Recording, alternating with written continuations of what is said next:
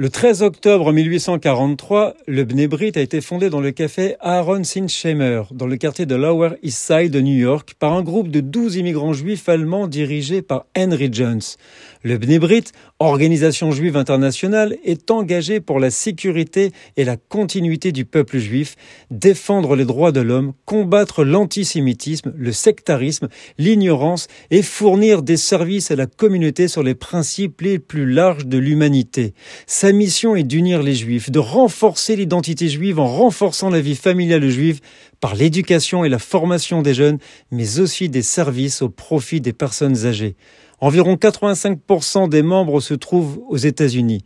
Bien que l'adhésion ait été historiquement limitée aux hommes, en 1988, une résolution admettant les femmes comme membres a été adoptée à une écrasante majorité et l'organisation, bien qu'encore majoritairement masculine, comprend désormais des hommes et des femmes. À demain.